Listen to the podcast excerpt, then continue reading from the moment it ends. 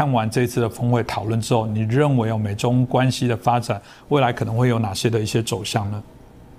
呃，美中关系将来会走向什么方向啊？我注意到美联社在会谈以后有个报道，他是这么讲的：他说啊，习拜会啊虽然没有突破性进展，但会中热切气氛显示，双方关系呢正处在从很糟到糟的谨慎乐观转折点。我觉得呢，美联社这个报道太难以，也太幼稚了，因为他只是从这个根本上，他只会从这个新闻公报字面上去解读。我们今天节目里，我一开始就讲了，美中关系现在的核心部分是冷战应对。那么现在呢，这样的冷战应对其实已经正式进入轨道了。这种状态下的双边关系啊，不是从很糟变成糟糕，就不是降级，不是变好了。相反哦。它是从糟糕变得很糟，就是双方的关系的严重性升级了。那么，对台湾来讲的话，现在从台湾的角度来看的话，现在必须完全跳出这个两岸关系这个旧的思维，来认识台湾自己现在的国际处境。因为实际上啊，我们把它放到冷战这框架里去理解的话，台湾的安全问题已经成为这个中美冷战的一个主要的关注点。那美国和周边国家都意识到了，台湾的安危就是亚洲的安危，亚洲的安危关系到世界的安危。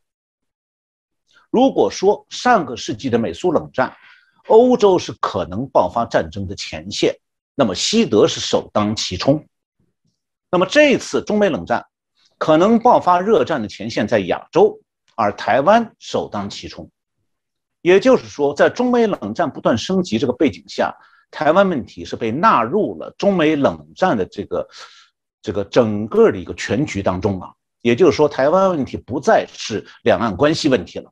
它已经变成了中美冷战这个全球性的冷战问题的安危问题。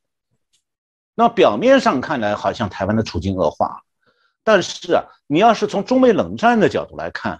因为中共在冷战的扩军北的备战的轨道上不断的加速。美国就必须不断的采取冷战的应对战略。那么，这种冷战互动的升级，一方面使得中共把攻台说成是单纯的内政问题，这个说法已经变得无足轻重了。那另一方面就是，这个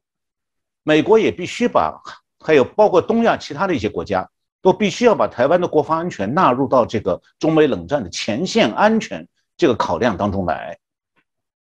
那就像美苏冷战的时候，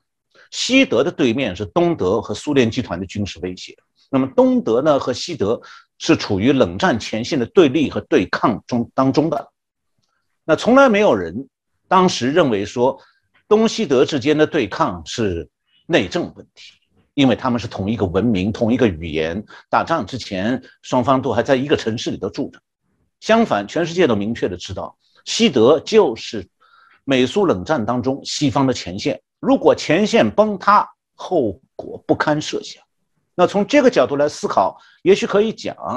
台湾问题被中共盯在中美冷战的框架当中啊，中美关系的大格局是从糟糕变成很糟，